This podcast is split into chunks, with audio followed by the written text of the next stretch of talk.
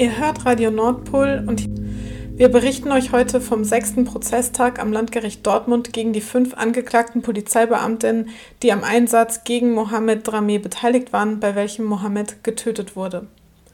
Eine Dokumentation der bisherigen Prozesstage könnt ihr wie bisher hier bei Radio Nordpol nachhören.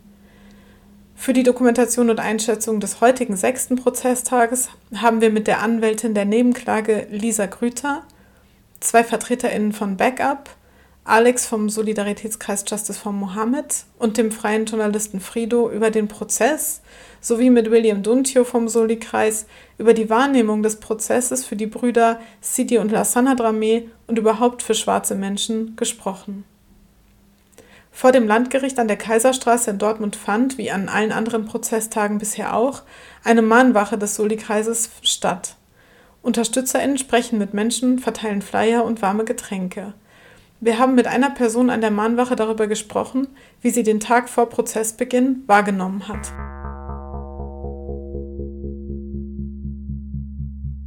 Den, äh, in den Prozess reingehen. Äh, heute ist eine eher angespannte Stimmung, finde ich auf jeden Fall, weil natürlich heute auch ähm, ein spannender Prozesstag ist und ja auch Aussagen von den PolizistInnen drüben ähm, verlesen werden.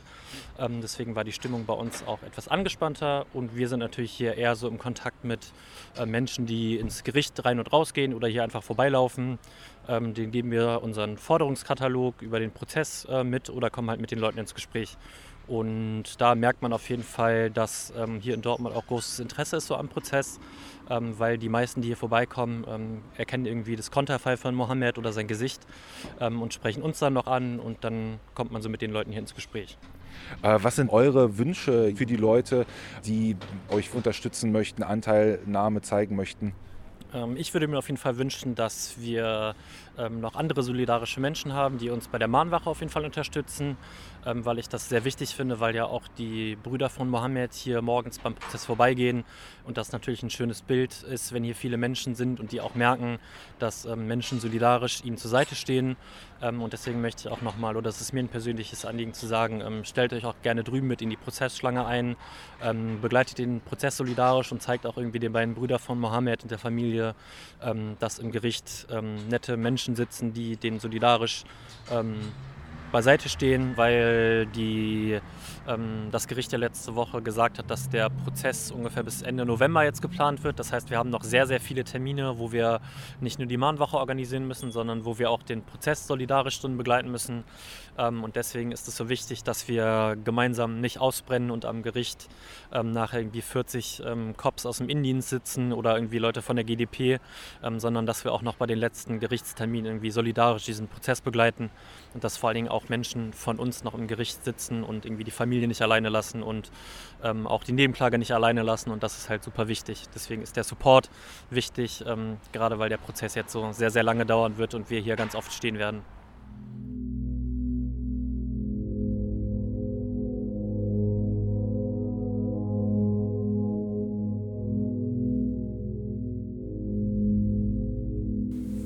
Erstmals war für den Prozesstag die Befragung weiterer am Einsatz beteiligter Polizeibeamtinnen als Zeuginnen vorgesehen. Insgesamt wurden die Aussagen von zwei Zivilbeamtinnen erwartet. Diese haben sich auch eingelassen und ausgesagt. Dass die Aussagen von Polizeibeamtinnen als Zeuginnen in einem Strafprozess besonderen Voraussetzungen und Wirkungen unterliegen, hat der Rechtsanwalt und Strafverteidiger Lukas Teune in seiner Dissertation untersucht er kommt zu dem Schluss, dass diesen Personen als sogenannten BerufszeugInnen eine besonders relevante Stellung von RichterInnen und AnwältInnen zugesprochen wird. Wenngleich dies ein negatives Licht auf die Glaubwürdigkeit der Berufsgruppe werfen würde, ist es umso wichtiger, die ZeugInnenaussagen von PolizeibeamtInnen besonders kritisch zu hinterfragen. Es handelt sich nicht nur um eine untypische Befragungssituation, wenn die eigenen KollegInnen ZeugInnen befragen. Berufsbedingt haben PolizeibeamtInnen Erfahrung mit ZeugInnen-Aussagen und kennen die Abläufe, Sprache und die Codes. Zwischen großen Erinnerungslücken in den entscheidenden Momenten und detailgetreuen Beobachtungen in anderen Situationen wissen PolizistInnen, wie sie sich selbst und ihre KollegInnen vor Strafverfolgung schützen können. Personen, die keine Erfahrung mit ZeugInnen-Aussagen haben, werden im Vergleich dazu strukturell marginalisiert. Frido, ein freier Journalist, der den Prozess besucht, schildert uns den Ablauf im Gericht und hebt hervor, dass der Prozess Einsichten gibt in die interne Polizeiarbeit an der Polizeiwache Nord in Dortmund. Also heute war für mich am augenscheinlichsten, wie sich einfach das Aussageverhalten von gehörten Zeugen heute vor Gericht äh, verändert hat.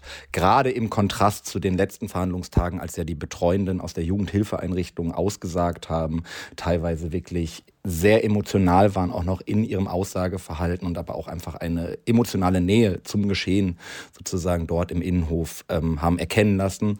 Heute hat sich das Ganze gedreht. Heute saßen dann eben das erste Mal Polizeibeamtinnen, namentlich zwei Polizisten, die in Zivil hier in der Nordstadt unterwegs sind, saßen dort im Zeugenstand und da hat sich schon alles verändert, allein in ihrem Auftreten Vielleicht da ein Beispiel. Ganz zu Beginn sozusagen, noch vor deren Befragung, sind beide vom Richter in den Saal gerufen worden, wo eigentlich dann eben die Belehrung stattfindet von Rechten und, Rechten und Pflichten als äh, Zeugen. Und da sagte Herr Richter Kelm dann zum Beispiel, ja, Sie sind doch Polizeibeamte, da sind Ihnen Ihre Rechte und Pflichten bekannt. Und das war dann quasi seine Belehrung. Sonst bei Zeugen hört sich das ganz anders an, zivilen Zeugen hört sich das anders an. Und auch danach haben dann die Polizisten immer im Bereich, wo die persönlichen Daten erörtert werden, das total routiniert runtergerockert ähm, und auch immer sozusagen sagt, nee, weder verwandt noch verschwägert, was eigentlich immer Fragen des Richters sind an ZeugInnen im Zeugenstand. Und da merkt man einfach, dass das Berufszeugen sind. Jeder Polizist sagt in seiner Laufbahn zehn, hundertfach aus vor Gerichten und sie wissen einfach, was da auf sie zukommt. Und so war dann heute auch der Sprech vor Gericht einfach ein ganz, ganz anderer, nämlich ein Polizeisprech. Da wurde irgendwie, wurde von Aufklären gesprochen, Personen werden nicht irgendwie getroffen, sondern sie werden festgestellt, Positionen werden eingenommen, irgendwie eingesetzte Waffen sind dann Einsatzmittel oder zum Beispiel die Betreuer aus der Jugendhilfeeinrichtung, das sind dann sogenannte Mitteiler im Polizeisprech, der heute eben sehr viel zu hören war vor Gericht. Und dann folgten jeweils irgendwie so 10 bis 15-minütige Monologe, in denen die einfach sozusagen von vorne bis hinten einmal erzählten, wie die Situation ihrer Meinung nach war. Und da hat selbst Herr Kelm äh, immer festgestellt danach, dass das ja sehr strukturierte Aussagen gewesen seien, dass er sowas selten erleben würde und auch dass man merkt, dass sie vorbereitet ähm, waren darauf. Und das ist zum Beispiel einfach ein Riesenpunkt in dieser Berufszeugenschaft von PolizeibeamtInnen vor Gericht, dass es Usus ist, dass sie ihre Vernehmungsprotokolle auch vor den Verhandlungstagen sozusagen äh, sich nochmal durchlesen und dann top vorbereitet und eben im Kontrast zu zivilen ZeugInnen, die niemals überhaupt Zugriff haben auf ihre, ähm, ihre Vernehmungsprotokolle, dass dort einfach PolizistInnen vor Gericht als ZeugInnen ganz anders auftreten. Die beiden wurden auch explizit heute danach gefragt, ob sie ihre Aussage vorher nochmal gelesen hätten oder sich vorbereitet hätten darauf. Und sie haben das negiert. Sie haben gesagt, sie hätten das natürlich im Kopf sich darauf vorbereitet, aber ihre Aussagen, die hätten sie niemals gelesen jetzt vorher noch. Da haben aktenvertraute Menschen nach dem Prozessende heute durchaus durchblicken lassen, dass sogar in weiten Teilen heute diese monologisierenden Ausführungen, von denen eigentlich wirklich eins zu eins ihre Aussagen waren, die die vor eineinhalb Jahren bei der Kripo Recklinghausen getätigt haben. Da kann man sich fragen, ob die einfach ein sehr gutes Gedächtnis haben und nur in diesem Polizeisprech sind, sodass auch jetzt wieder dasselbe bei rauskommt. Oder aber ob sie doch vielleicht ihre Aussagen nochmal gelesen haben. Ähm, genau, aber dieser Polizeisprech, der zog sich vor allem ähm, heute in der ersten Aussage von dem ähm, ersten Zivilkop sozusagen durch, der sogar bei total vielen Fragen immer nur schmallippig antwortete mit negativ.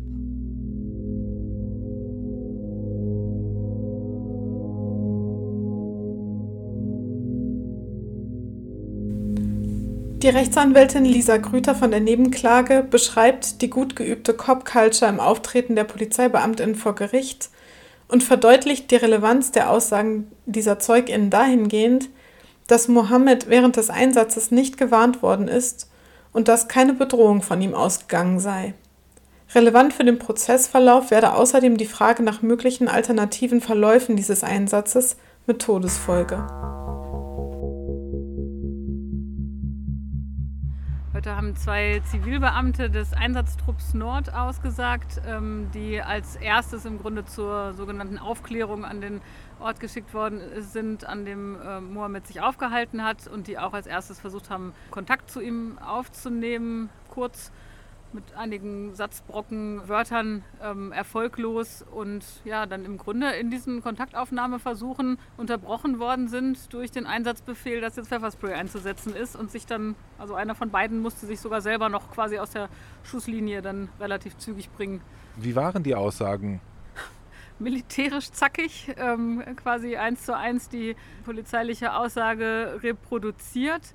Gleichwohl war ich im Grunde ganz zufrieden damit, weil tatsächlich nochmal deutlich geworden ist, dass Mohammed nicht gewarnt worden ist, dass der Einsatz der Mittel nicht angedroht worden ist und dass von Mohammed keine Bedrohungslage ausging. Wo du gerade sagst, militärisch zackig, also vorbereitet? Ja, bestens vorbereitet. Also ähm, ich hatte den Eindruck, dass da eins zu eins quasi die, eine Aussage reproduziert wird ähm, und, und wenig aus der Erinnerung gesprochen wird, also aus der eigenen konkreten Erinnerung gesprochen wird. Man spricht in dem Kontext ja auch von Berufszeugen. Das stimmt, der war so ein Prototyp Berufszeuge. Berufszeugen haben äh, den Vorteil, dass sie sich oft auf ihre Aussage vorbereiten können, indem sie Zugriff auf ähm, Strafanzeigen und ähnliches haben. Ähm, dass man von ihnen oft auch erwartet, dass sie sich vorbereiten, also seitens des Gerichts. Ähm, ja, und dass sie einen äh, gewissen Vertrauensvorschuss von der Justiz genießen, dass das, was sie sagen, ähm, immer völlig neutral sein soll, angeblich und äh, unvoreingenommen. Was ist äh, aus deiner Perspektive ähm, das Problematische daran? Also es, es gibt ähm, da auch eine Studienlage zu, dass auch äh, PolizeibeamtInnen nicht besser oder anders wahrnehmen als normale ZeugInnen.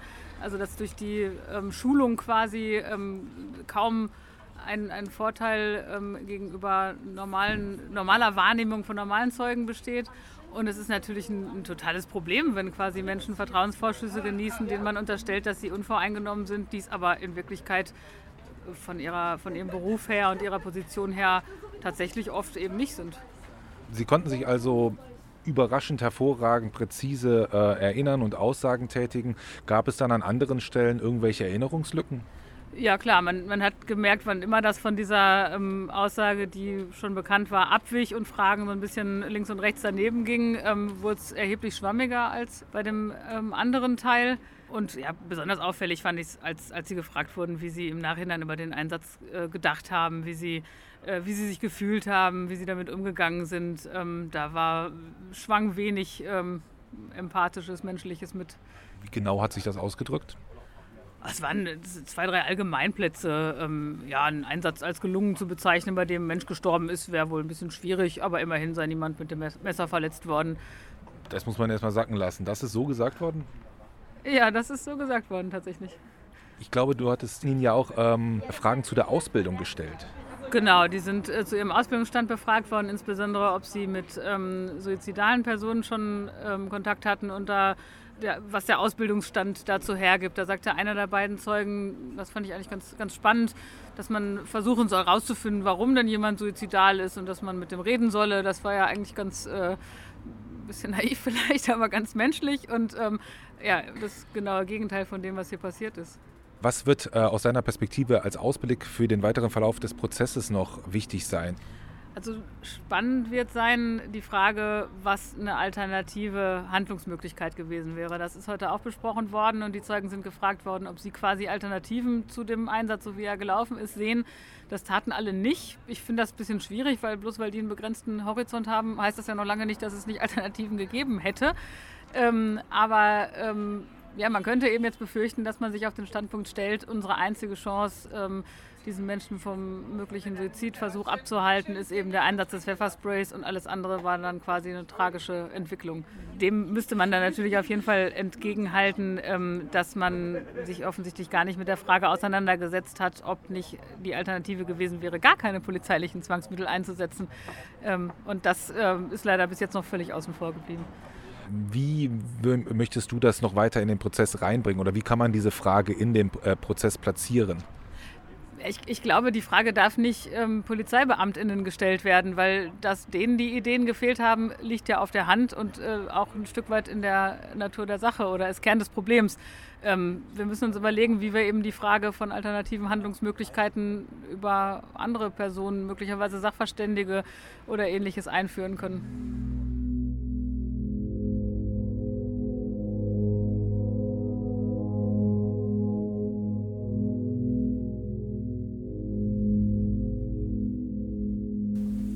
Eine Person des Soli-Kreises Mohammed betont weitere relevante Details an diesem Prozesstag, etwa, dass Mohammed sich nach Aussage des Richters in einer Sackgasse befand.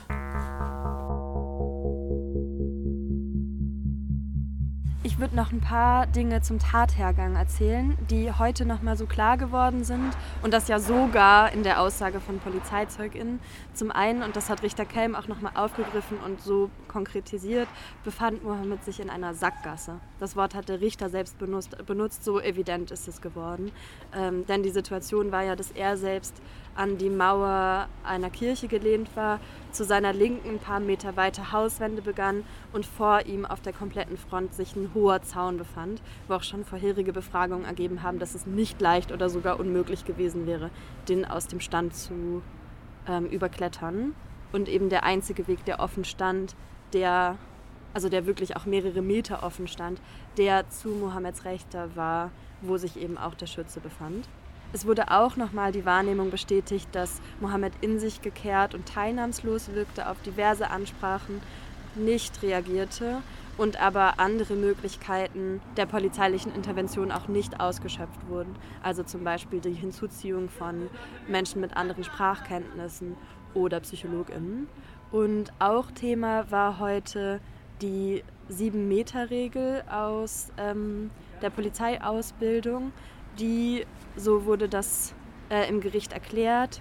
Ähm, die Anweisung ist, dass PolizistInnen sich Menschen, die mit Messer bewaffnet sind und angreifen wollen, nicht weiter als sieben Meter nähern sollen. Und wenn sich dann die Person mit dem Messer in sozusagen den Radius der sieben Meter begibt, ähm, dann das Schießen die einzige Option ist. So wird es PolizistInnen beigebracht.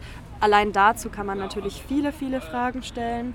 Ähm, das ist aber sozusagen die Grundlage, auf der auch an diesem Tag operiert wurde.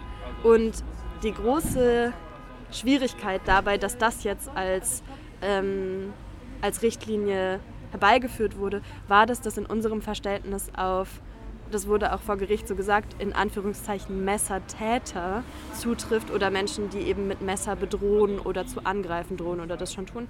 Und das war ja explizit in Mohammeds Fall nicht der Fall.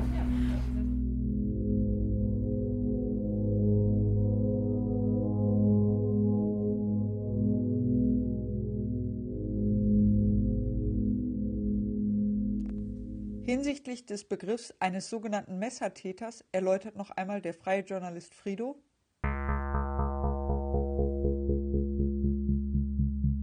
Dieser beiden Civikops was im Köpfen von PolizistInnen abgeht, sobald es sich irgendwie um eine sogenannte Messerlage, von der heute auch die Rede war, sozusagen ähm, handelt. Und das war in Teilen entlarvend und auch wirklich schwierig zuzuhören, als dann erzählt wurde zum Beispiel, dass selbst nach der Schussabgabe, nochmal, wir vergegenwärtigen uns sechs Schüsse aus einer Maschinenpistole, zwei aus einem Dike, ähm, also einem Taser auf Mohammed, dass selbst danach, das sagte der eine von den Civikops aus, für ihn noch immer die größte, weiterhin größte Gefahr durch das Messer bestand und man dann deswegen Mohammed fixierte auf dem Boden, der schon nach Schmerzen schreiend, sozusagen, das haben wir auch gehört, auf dem Boden lag, fixiert werden musste, weil man das Messer noch nicht sichergestellt hatte zu diesem Zeitpunkt. Und auch in einem anderen Moment der Aussage gab so, hat er erzählt, dass allein das Wissen um ein Messer dann sozusagen eine Bedrohungslage darstellt für PolizistInnen. Und das ist sehr interessant, ähm, weil es polizeiwissenschaftlich auch zum Beispiel total gut erforscht ist oder auch im polizeikritischen Kosmos äh, einfach ein Faktenwissen ist, dass diese Messerlagen von der Polizei, das ist so rübergeschwappt aus den USA und wird sehr stark propagiert von den Polizeigewerkschaften hier in Deutschland, sozusagen wirklich jeglichen Menschenverstand in Polizistenhirn aussetzt und es dann rein nur noch um die Eigensicherung geht und die Kontrolle der Situation. Und genau dieses Einsatznarrativ der Kontrolle der Situation, das hat Mohammed Lamin Drame das Leben gekostet am 8.8.2022. Und es war dann heute wirklich fast schwierig zuzuhören, wie beide beide polizeilichen Zeugen heute sagten, dass sie das alles, diesen Einsatz noch im Nachhinein oft irgendwie durchdacht hätten. Und sie kamen noch immer nicht dazu, diesen wirklich ja augenscheinlich katastrophalen Einsatz heute mit dem Wissen, wie er ausgegangen ist, anders zu bewerten, sondern begutachten ihn noch immer aus dieser rein polizeilichen Brille des Einsatzgeschehens, dann eben mit in dieser suizidalen Lage, ja wirklich konstruierten Gefahrenlage und die Polizei daraus allein durch das Wissen des Messers eine Fremdgefährdung für sich selber konstruierte. Und sie haben sich ja selber auch Mohammed genähert und hatten zu jedem Zeitpunkt überhaupt die Entscheidungshoheit darüber, wie nah sie dem Messer kommen wollen. So, und das war dann heute wirklich krass, als sie sagten und auch auf Nachfrage nochmal sagten, ob sie bei dem ganzen Durchdenken dieses Einsatzes zu einem anderen Ergebnis gekommen wären. Und da wurde einfach wirklich von ihnen auch heute noch gesagt, nein, mehr nicht.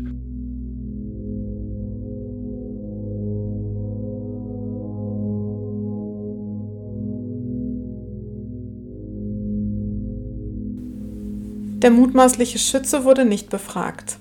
Im Interview mit Backup wird diskutiert, dass erstmals der Prozess nah daran geraten ist, Rassismus zu thematisieren und wie die Sprache der Bürokratie, der Kammer, der Prozessbeteiligten und insbesondere PolizeizeugInnen auf schwarze Menschen und auf die Angehörigen im Gerichtssaal wirken. An der Verhandlung hat Lassana Dramé, der Bruder von Mohammed, teilgenommen. Also aus unserer Perspektive ist der heutige Prozesstag ein sehr wichtiger gewesen, wenn auch natürlich wieder sehr grausame Schilderungen ähm, rund um den Tod von Mohammed Trameh ähm, ans Tageslicht gekommen sind, war der Tag dennoch wichtig, ähm, denn es sind zum ersten Mal in diesem Prozess Polizeibeamten befragt worden, die nicht auf der Anklagebank sitzen, sie sind als Zeugen befragt worden, aber die bei dem Geschehen dabei waren. Es waren ja elf Polizeibeamtinnen bei dem Geschehen dabei. Nur fünf sind angeklagt und zwei, die noch dabei waren, sind heute befragt worden. Und das Wichtige und das Besondere aus unserer Perspektive und Erfahrung ist, dass wenn es mal dazu kommt, dass Polizeibeamtinnen rund um das Thema Polizeigewalt, rassistische Polizeigewalt überhaupt als Zeuginnen vor Gericht aussagen und geladen werden, dann läuft das häufig so ab, dass sie sich darauf berufen, dass sie sich nicht erinnern können. Das haben wir heute auch gesehen. Häufig wurde dann gesagt, das weiß ich nicht mehr genau, ich kann mich nicht erinnern oder es wird sich darauf berufen, das, was in meiner Aussage steht. Und hier und heute wurde aber ja schon fast dezidiert nachgefragt, vor allen Dingen von Seiten der Nebenklage natürlich. Ähm, die beiden, die heute ausgesagt haben, wurden immer wieder ähm, befragt darüber, wie es genau war, aber vor allen Dingen auch zu den Themen, ähm, in welchem Verhältnis sie möglicherweise zu den Angeklagten stehen. Auch wenn da wiederum jetzt keine Antwort genauer kam, ist das auch aus unserer Erfahrung überhaupt nicht selbstverständlich, dass das in so einer Verhandlung überhaupt gefragt wird. Und ganz zentrale Fragen, die auch gestellt worden sind an die beiden Zeugen, waren eben auch, wie sie damals in der Situation, aber auch heute ähm, zu dem Umgang mit psychisch belasteten Menschen stehen ähm, bei so einem Einsatz. Und ähm, das ist ja eine der zentralen Fragen natürlich auch, auf die zumindest auch eine breitere Öffentlichkeit Antworten erwartet.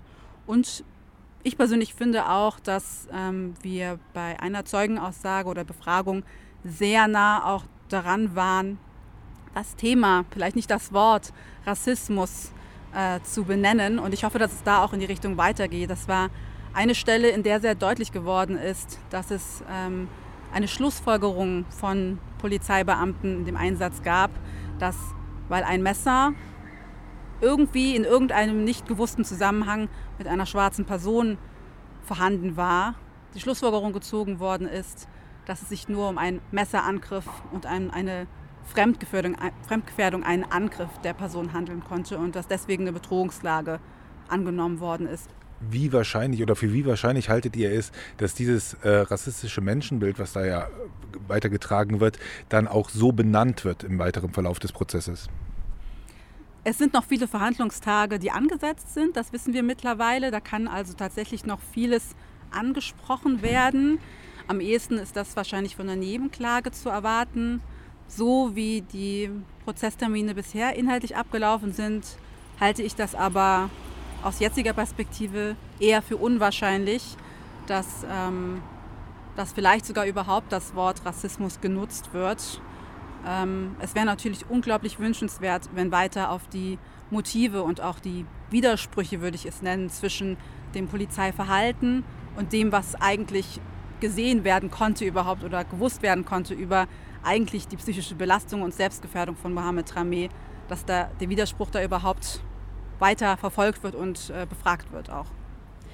Ja, was heute auch besonders nochmal deutlich geworden ist, dass ähm, ja, wissenschaftliche Erkenntnisse, die es schon gibt, die zeigen, dass ähm, es die Tendenz gibt, dass wenn bestimmte Waffen wie zum Beispiel ein Messer als Gedankenaspekte aktiviert werden im Zusammenhang mit schwarzen Personen, dass sie dann ähm, automatisch zu der Schlussfolgerung führen, dass diese schwarze Person diese Waffe benutzt und dass sie auf jeden Fall gefährlich ist. Ähm, Im Vergleich zu, wenn eine weiße Person in Verbindung gebracht wird mit so einer Waffe wie einem Messer. Und ähm, das hat sich heute, finde ich, sehr deutlich auch in der Zeugenaussage gezeigt. Denn an einer Stelle wurde ausgesagt, dass ähm, der Zeuge nicht gesehen hat, dass der Mohammed Rameh bedrohlich oder gefährlich war oder irgendetwas Gefährliches gemacht hat. Und dann wurde nochmal nachgefragt, naja, wie begründet er das denn, der Zeuge, dass er denn dann trotzdem aussagt, die ganze Zeit, er hätte eine Bedrohungslage wahrgenommen. Und der Zeuge hat das dann damit begründet, einfach nur, dass er wusste, dass der Mohammed Rameh da ein Messer gegen sich gerichtet hat. Und da ist doch stark die Vermutung da, dass wenn es sich um eine weiße Person gehandelt hätte, die ähm, sich so verhalten hätte wie Mohammed Rameh, nämlich eine Selbstgefährdung gezeigt hätte, eine Suizidgefährdung, dass dann schon eine unterschiedliche Einschätzung der Lage da gewesen wäre. Das kann man an der Reaktionsgeschwindigkeit, wie das in vielen Studien gezeigt wird, festmachen, dass dann schneller geschlussfolgert wird, die Person Mohammed Ramin ist eine Gefahr, anstatt dass man vielleicht noch, wie heute auch im Gericht angesprochen, nochmal länger wartet, mehrere Versuche der Ansprache auch macht oder überhaupt nicht die Schlussfolgerung zieht, eine Person, die sich selber gefährdet, ist automatisch eine Gefahr für andere.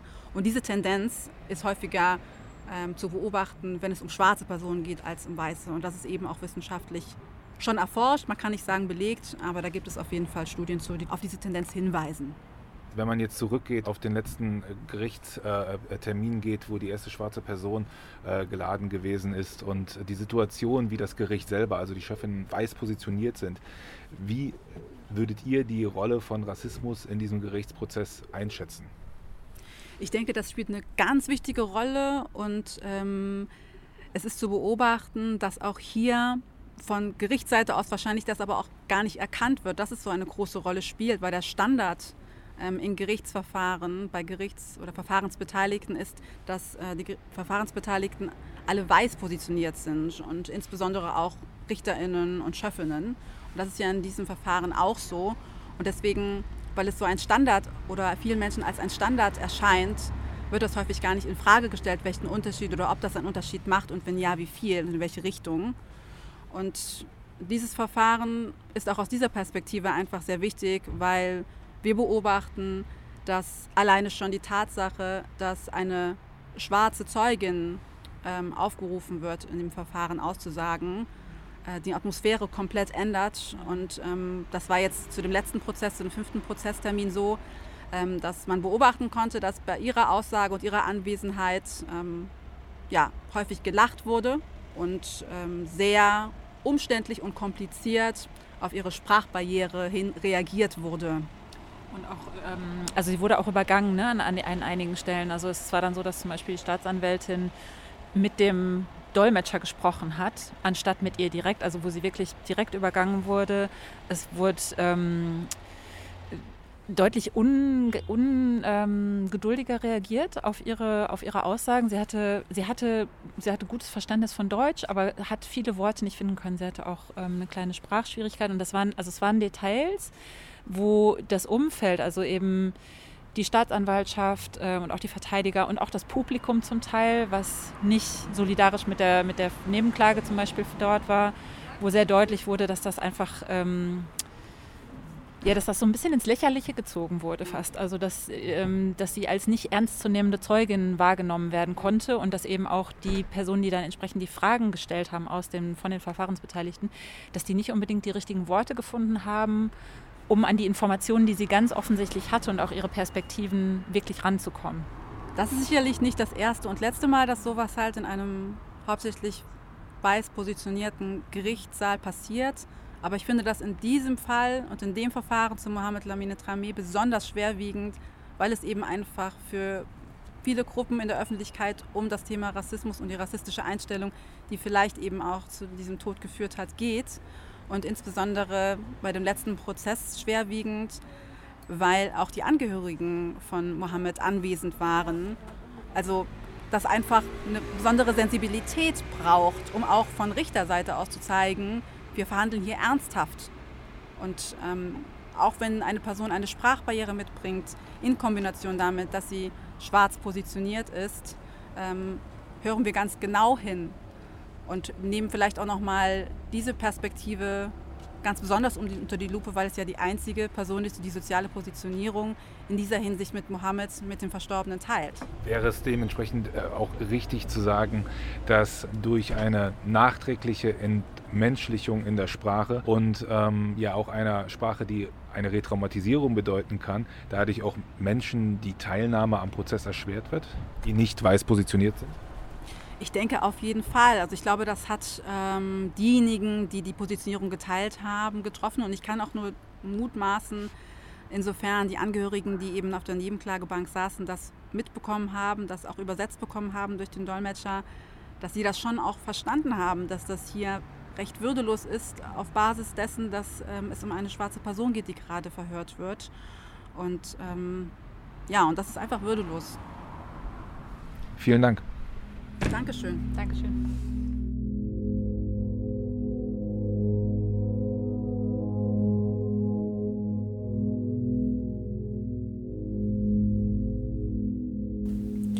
William Duntio als Vertreter der Brüder Sidi und Lassana Dramé beschreibt die Gefühle der Angehörigen und die strukturelle gesellschaftliche Empathielosigkeit, die sich auch im Gerichtssaal zeigt. Er bittet um weitere solidarische Unterstützung des Soli-Kreises im Verlauf des Prozesses. Sehr geteilt schon wieder, aber auch sehr ähm, genervt und äh, ein bisschen verletzt manchmal, auch ein bisschen, äh, wie äh, es ein bisschen, wie es im, im Gericht abläuft. Auch nicht, leider nicht sehr, sehr überrascht, aber trotzdem immer noch ein bisschen davon äh, runter. Äh, die Energie wird gesaugt, weil man das sehr, man muss da im Gericht sehr viel verarbeiten, beziehungsweise der Informationsfluss, der sehr wichtig ist und, und, und, und sehr brutal sein kann. Äh, es gibt ähm, Details und Ausdrücke bezüglich ähm, Mohamed Lamin Dramé, die, äh, die eine Person äh, extrem verletzen kann. Mohamed Lamin Dramé wird meistens als die Objektperson oder die Betroffene oder ne, so eher so ein bisschen nummeriert, ein bisschen äh, äh, und das ist schon, äh, das ist schon etwas, was wiederholen wird. Ähm, äh, auch die Narrative der heutigen Zeugen, die zwei Polizisten waren, die natürlich äh, ähm, äh, sowohl sehr fachlich, aber nichtsdestotrotz sehr, ähm, sehr unsensibel äh, mit dem Vorfall am 8.8.2022 äh, umgehen. Also wirklich sehr unsensibel umgehen. Ähm, natürlich, es wurde auch keine Reue gezeigt heute ähm, wieder und das ist, etwas... Äh, ja, das, wenn man Mensch ist, wenn man sensibel ist, dann äh, kann man sich nicht davon erfreuen. Also auch im Gericht, durch das Gericht, durch die Sprache, äh, durch die bürokratische Sprache der Polizisten äh, eine weitere Entmenschlichung nach der Ermordung. Genau, genau. Eine, eine weitere ähm, Entmenschlichung und äh, auch durch die äh, Art der Argumentation, äh, der, der, der Appellation, eine, eine nicht nur Entmenschlichung, also auch Vertäterung von, von Mohammed. Äh, es werden unterschiedliche äh, Ausdrücke benutzt, um zu schauen, um zu zeigen, dass äh, eben es gerechtfertigt war, ein, ein junger Mann, der krank war, auf so eine brutale Art und Weise zu beendigen. Und beendigen nutze ich auch gerade, weil es auch im Gerichtssaal heute benutzt wurde. Es ist schon ein Wort, was sehr, sehr brutal ist. Was haben die Brüder gesagt, Sidi und Lassana? Sidi Lassana sagten, très, très difficile, also sehr, sehr schwer, belastend, anstrengend und verletzend. Lassana hat zum Beispiel heute gesagt, äh, es, es ist keine gute Idee, äh, nach so einem Prozess allein zu sein. Er ist schon froh, dass sein Bruder da ist und dass wir auch nach, nach der äh, Verhandlung heute ein wenig in einer größeren Runde im Restaurant sitzen dürften, weil er sagt, dass er sehr viele äh, schwierige Gedanken mit sich trägt und äh, die wieder kommen, wenn er, wenn er allein ist und äh, über, über diesen Gerichtsprozess nachdenkt. Also es ist eine sehr, sehr harte Erfahrung für die Jungs. Ich glaube, dass sie so weit, wie es jetzt gerade geht, sich gut an viele Menschen so ein bisschen halten können. Aber es ist trotzdem eine, eine totale andere Erfahrung. Äh, man sieht besonders bei Sidi, körperlich äh, und gedanklich, wie fertig er ist, äh, allein von seiner Mine äh, ähm, nach dem Prozess. Und so genau solche Mine äh, hatte er auch heute wieder. Also da muss er eigentlich nicht viel sagen. Ähm, es, es, es, es lässt sich sehen. Ich möchte dich fragen, in der ganzen Traurigkeit, was wäre denn etwas, ähm, wo man vielleicht noch ein, ein positiven Ausblick drauf schaffen kann? Oder was wünschst du dir? Was wünschst du dir von anderen Leuten, die zuhören? Ähm, erstmal vom Gericht hinaus, auch sogar von den Polizisten und, und Polizistinnen, wünsche ich mir auf eine sehr naive Art und Weise, dass sie irgendwann mal ein bisschen Menschlichkeit zeigen, dass sie, äh, dass sie, also ja, Reue wäre übertrieben, äh, warum auch nicht? Äh, äh, wenn man Mensch ist. Äh, weil es ein, ein Menschenleben auf so eine Art dann ausgerissen wurde, ähm, wäre das wenigstens. Vor allem, weil diese Familie wirklich, die haben das schon selber ausgedrückt, Gerechtigkeit nicht in sich als besondere Strafe sieht, sondern eher aus einer Lektion die wir als Menschen zusammenziehen können, aus einer Art soziale Gerechtigkeit, äh, von der wir allen lernen können. Und äh, für mich wäre das etwas, was schon äh, mich persönlich und ich glaube auch die Brüder und die Familie ein bisschen, ein bisschen Trotz geben würde. Und aus, außerhalb des Gerichtes kann ich nur erstmal dankbar sein gegenüber den, den alle engagierte Menschen deutschlandweit und besonders im, im Solidaritätskreis Justice von Mohammed für ähm, die Mobilisierung, die die immer wieder machen. Besonders wünsche ich mir äh, mehr Präsenz von, von Menschen aus solidarische politische Umfelder. Das brauchen wir unbedingt hier im Gerichtssaal und rum um das Gericht und auch nach dem Gerichtstagen, um äh, eben wie, hier, wie wir jetzt gerade machen, zu, berichten. Druck von der Öffentlichkeit muss bestehen. Ähm, wir müssen auch vor Ort den Richtern und äh, alle möglichen Leute zeigen, dass es hier wirklich um eine sehr wichtige Angelegenheit geht. Es geht nicht nur um Mohammed allein und seine Brüder, sondern es geht um, um uns alle. Es geht um eine Institution, die Polizei, die hier sehr viel macht in, in der gesamten Gesellschaft und viel Verantwortung auch hat und die äh, verstehen sollte, dass diese Verantwortung eben Konsequenzen hat. Bei Mohammed war das eben eine, eine sehr schlimme Konsequenz, aber ähm, die, die, die Tatsache dafür, äh, für diese schlimme Konsequenz, wäre eben daraus zu lernen und wir als Zivilgesellschaft denen zu sagen, hey Leute, ähm, das wollen wir nie wieder haben und wir sind dafür, bereit dafür zu kämpfen.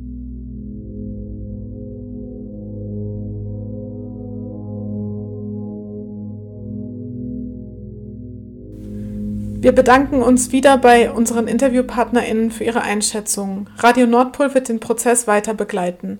Am kommenden Mittwoch, dem nächsten Prozesstag, werden die Aussagen weiterer am Einsatz beteiligter PolizistInnen erwartet. In Mannheim wird hingegen bereits am 1. März das Urteil erwartet. No Justice, no Peace.